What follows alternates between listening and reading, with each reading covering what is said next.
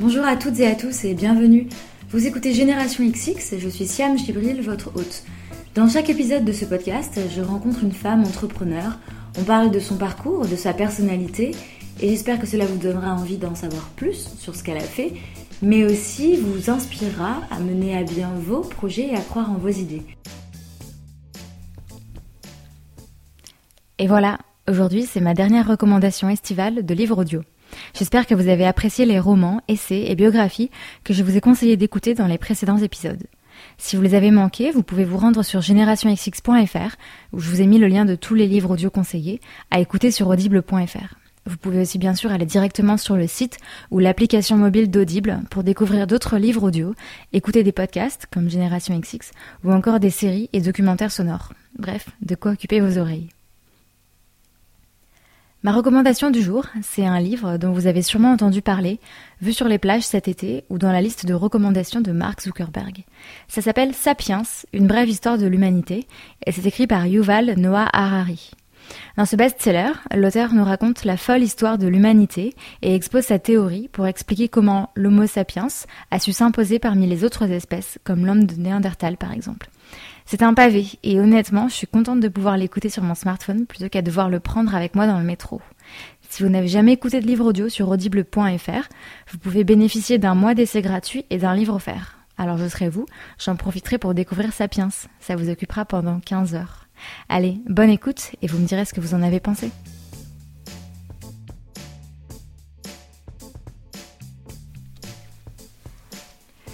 L'épisode d'aujourd'hui, je l'ai enregistré il y a quelques mois, le 28 février dernier pour être précise.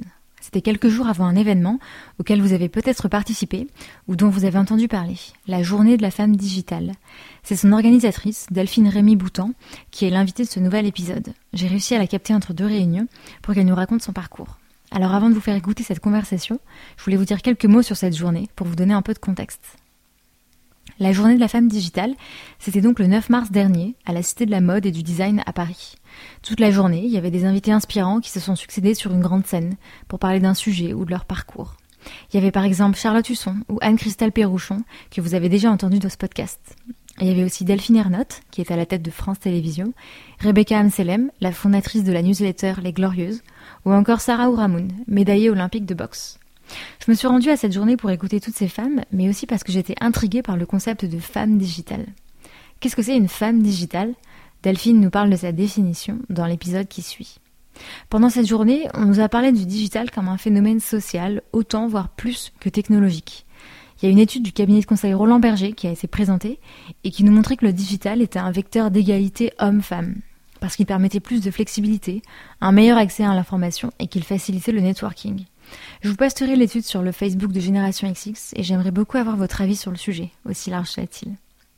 En attendant, voici donc le point de vue de Delphine Rémy Boutan, l'organisatrice de cette journée, mais aussi la fondatrice de l'agence The Bureau, qui aide les entreprises dans leur transformation digitale, et du JFD Connect, un club qui réunit des femmes dans le secteur du numérique et qui va ouvrir un lieu en septembre prochain. Alors avant de monter son agence, Delphine a commencé par des études de droit qu'elle a rapidement abandonnées pour se lancer directement dans le monde du travail, où elle a longtemps enchaîné des petits jobs, d'abord à Paris puis à Londres. Elle est ensuite entrée chez IBM par la petite porte, comme elle dit, et gravit les échelons pour finir par prendre en main la division réseaux sociaux du groupe.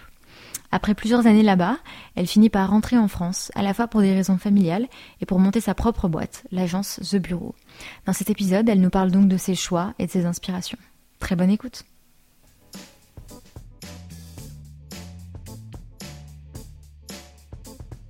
J'ai vu que tu avais commencé par du droit. Ouais. Comment est-ce que tu voyais ton avenir à ce moment-là? J'ai fait effectivement du droit, mais alors vraiment pas très longtemps parce que j'ai eu, j'en ai eu vite marre en fait d'être euh, d'être assise.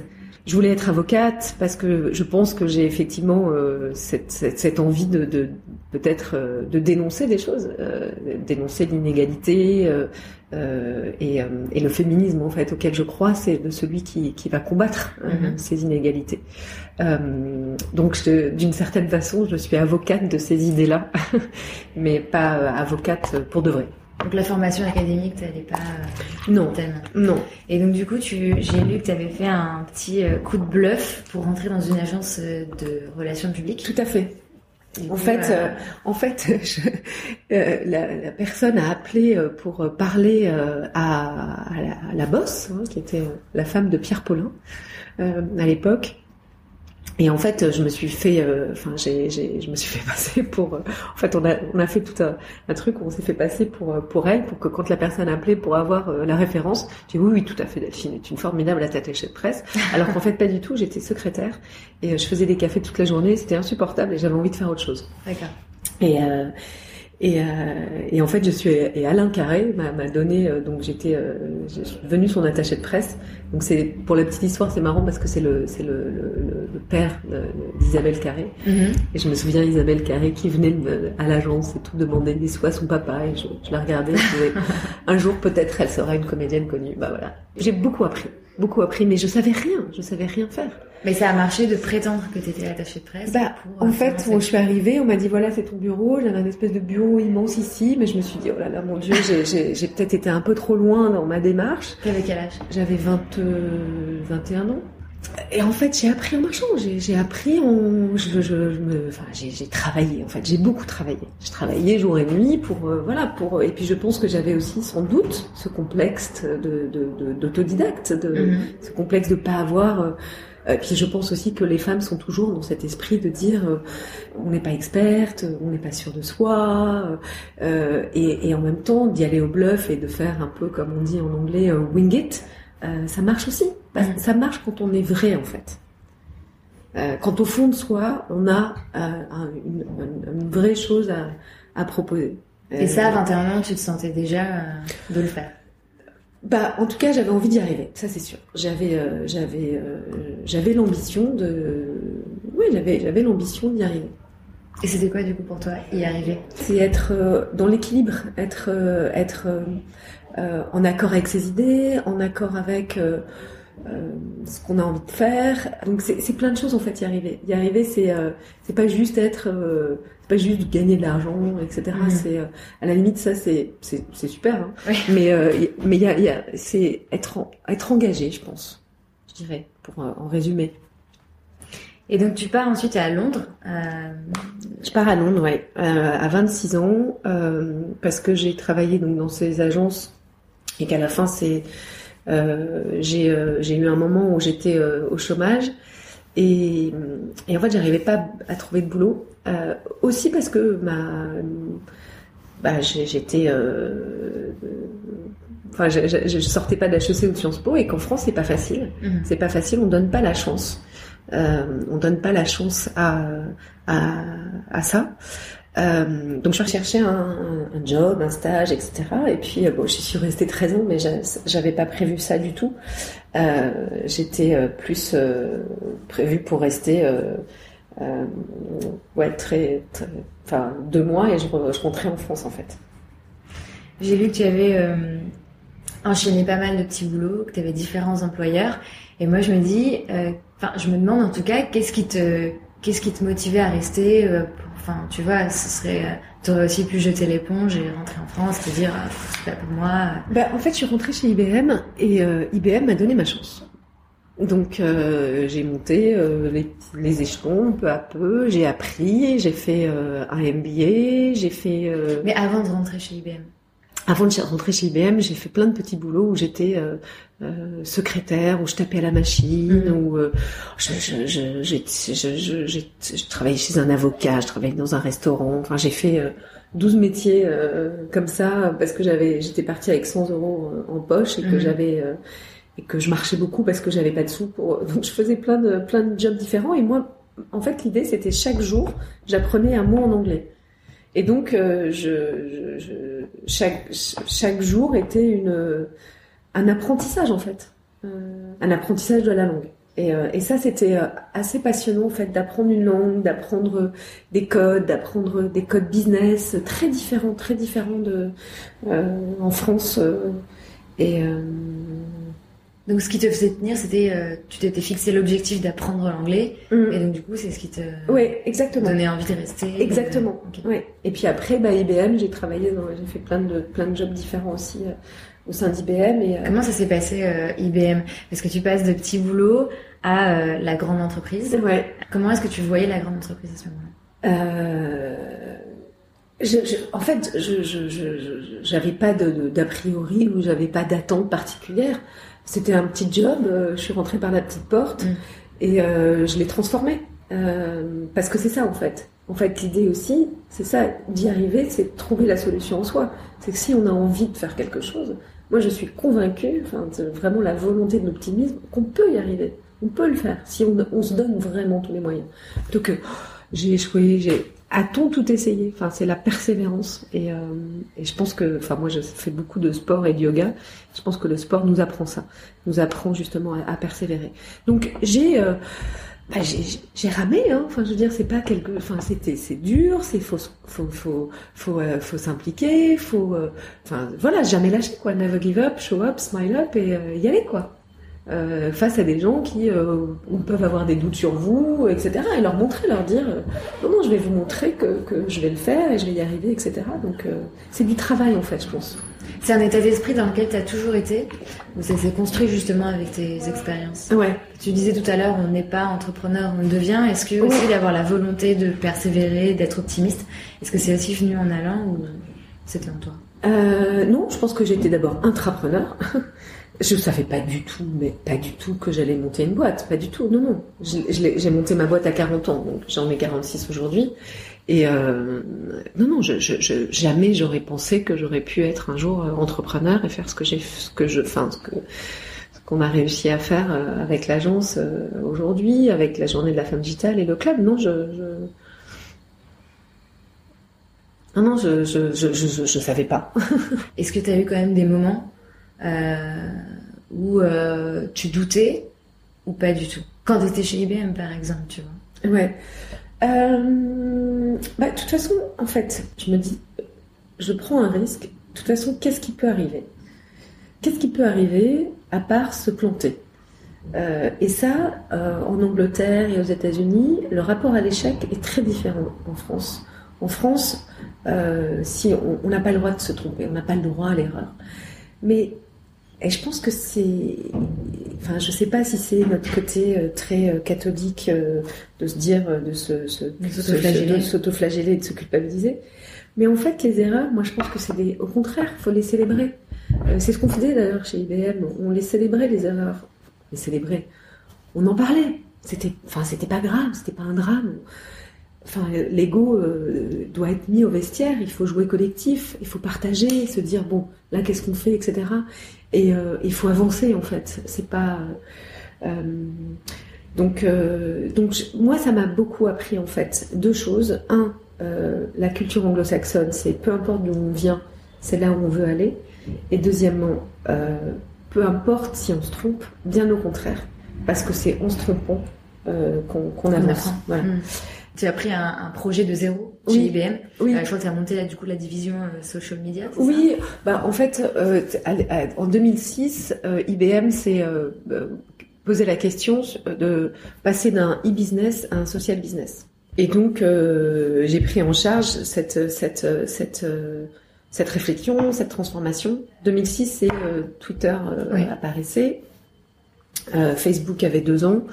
Et donc on était, voilà, c'était euh, c'était euh, les balbutiements euh, des, des, réseaux sociaux. Et toi, c'est un projet du coup qui te, qui te parlait bah, En fait, moi, ça m'a passionné. En fait, ça m'a passionné dès le départ. Cette idée, cette vision qu'on peut prendre la parole euh, sur le web et que le message euh, devient le média en fait, mhm. et que chacun est créateur euh, de ce web, de chacun est créateur de, mais de ce web, donc du coup du, du monde, et que chacun Enfin, c'est la démocratie euh, dans sa dans sa dans, dans sa puissance. C'est l'intelligence collective, c'est euh, la collaboration, c'est euh, la transmission, le partage.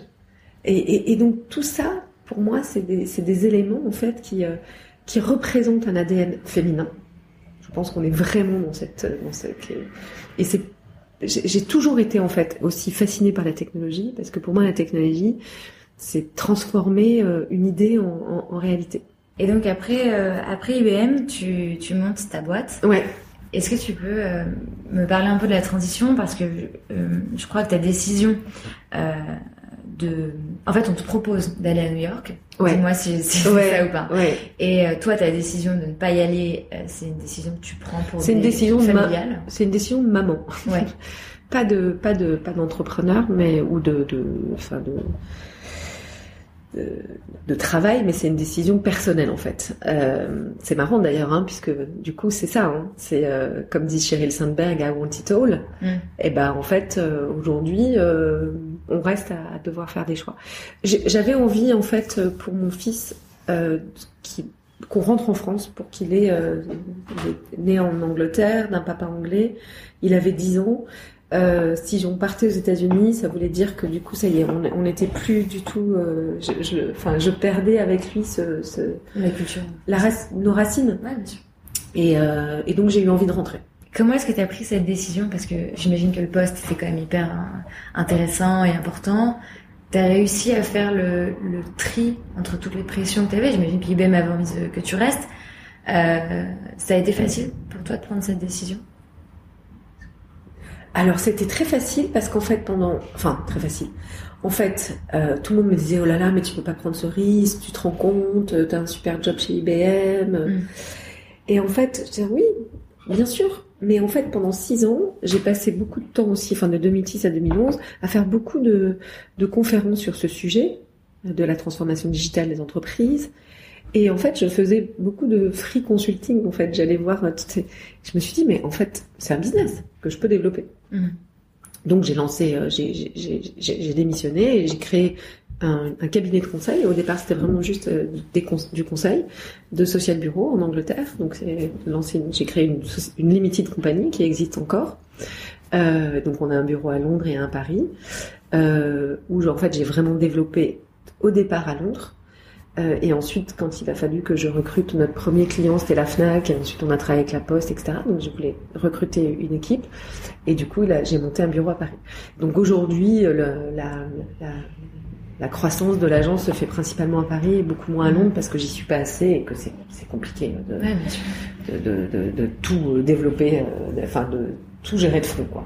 Et donc ton envie d'entreprendre, elle est venue parce qu'en fait, tu as vu une opportunité pendant que tu étais encore en entreprise et que tu t'es dit, euh, comme tu dis, en fait, il y a un business et je peux aussi me lancer. Mhm. Et ça se calait bien avec le fait que tu voulais rentrer en France. euh. Mm. Ouais, exactement, Ouais. exactement. C'est l'alignement des... Voilà, exact, l'alignement des planètes. Ouais. Ou les, c'est la, la- c'est la, c'est la, la loi de Murphy. C'est magique. Mm. J'adore.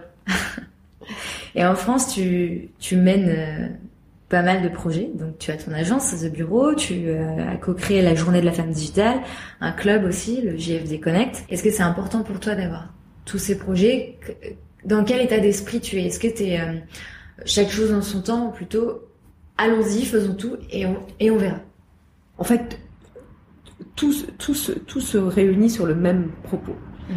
Euh, The Bureau est euh, l'agence qui va aider nos clients, nos marques à faire qu'elles deviennent des, des, des, des marques digitales. Euh, la journée de la femme digitale et le JFD Connect, c'est euh, aider à faire que les femmes soient et soient représentées à 50% dans cette économie qui représente l'économie de demain, euh, enfin le, le futur. Euh, les chiffres sont 28% des femmes dans le numérique. Donc ça veut dire que si on ne fait pas quelque chose pour qu'on soit représenté à 50%, et ben demain, ce monde sera en déséquilibre. Et on est en train de construire ce monde aujourd'hui parce qu'on sait l'intelligence artificielle va révolutionner, on n'est qu'au balbutiement, va remplacer des métiers, etc., etc. Et que si nous, les femmes, on n'est pas prêtes à ça, on n'est pas prêtes à cette transformation, eh ben on va être encore oubliés et, euh, et, mis à la traîne. Le, digital a le pouvoir d'accélérer l'égalité homme-femme. Donc c'est pour ça que c'est pas, en fait, je mets pas tout de front. La journée de la femme digitale, c'est un événement gratuit et c'est le, le rassemblement, le point d'orgue pour que justement qu'on n'ait pas de digital gap et de digital gap genré. Une femme, ça c'est Nathalie Andrieux qui, euh, qui m'a appris cette phrase que j'aime beaucoup. Une femme, elle a deux choix. Soit elle s'adapte, soit elle renonce. Et donc je rajouterai à cette phrase qui m'a inspiré de, Nathalie. Et si on avait une troisième option? Et si on la créé, cette entreprise de demain qui nous ressemble, où le présentéisme ne serait plus euh, euh, le roi, parce que le présentéisme c'est un fléau? Et, et si justement, plutôt que juste de s'adapter ou de renoncer, si on imaginait autre chose Parce que là, on vient de, ça fait un petit moment qu'on en parle de ça. Et, et, et pourquoi Pourquoi s'adapter euh, Pourquoi pas justement créer un autre modèle? Oui, euh, finir tôt euh, me paraît important, d'avoir une vie à côté du travail me paraît important. Moi, je, je vraiment, je, je, lutte contre ça et je, je, montre l'exemple pour pas finir tard. Je veux dire, on, finit jamais plus tard que 19h, et encore 19h, c'est tard, mm. je trouve. en France, on finit trop tard. Euh, et après, on n'a plus de soirée, on n'a plus de vie. Et moi, je fais beaucoup de yoga et j'ai vraiment besoin de, de, le faire pour être bien avec moi-même et du coup bien avec les autres. Et, euh, et ensuite, euh, par exemple, en Angleterre, si on finit tard chez IBM, ça voulait dire qu'on avait mal travaillé dans la journée. On veut dire qu'on n'était pas productif. Mm. Et, et, et, voilà, et, c'est important de, de, d'être productif et de et qu'à un moment donné, on, arrête. Alors, moi, je, sais que j'arrête pour après recontinuer, mais c'est parce que c'est normal, c'est ma boîte, etc. Mais euh, mon équipe, par exemple, leur dit si je vous envoie des mails le week-end, je ne veux pas de réponse, quoi. Je ne veux pas de réponse après 20 heures. Je, vous vous déconnectez, vous faites ce que vous voulez, etc. En revanche, quand vous êtes là, vous êtes là, quoi. Voilà. Mhm. Tu as parlé de pas mal de femmes inspirantes. Mhm. Euh, est-ce que tu veux en en choisir une ou me parler de ce qui t'inspire. Ça peut être un livre, un voyage. j'ai plein de femmes inspirantes. J'ai euh, bah, le livre d'Isabelle Juppé qui a écrit La femme digitale en 2010. Voilà, c'était une pionnière. Euh, la femme digitale, c'était ce, ce mot, c'était elle qui l'avait euh, qui l'avait inventé.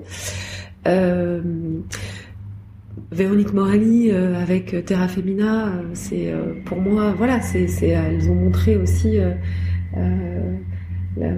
le chemin de, tout ça. Et puis euh, Delphine Ernotte, qui est une femme qui euh, m'inspire beaucoup dans sa façon de d'être, euh, libre et courageuse.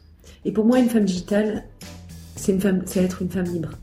Bah, merci beaucoup. Merci.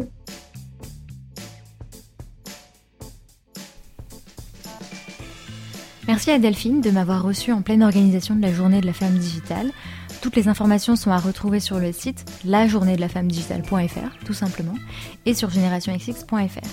Merci à Laura d'avoir organisé notre rencontre, merci au podcaster pour le matériel, merci à Audible de m'avoir permis de vous faire toutes ces recommandations estivales de livres audio, et merci à vous pour votre soutien, vos petits mots et vos mails, c'est dingue et ça me donne envie d'aller plus loin. Belle fin d'été si vous m'écoutez en août et on se retrouve à la rentrée pour un nouvel épisode. À très vite.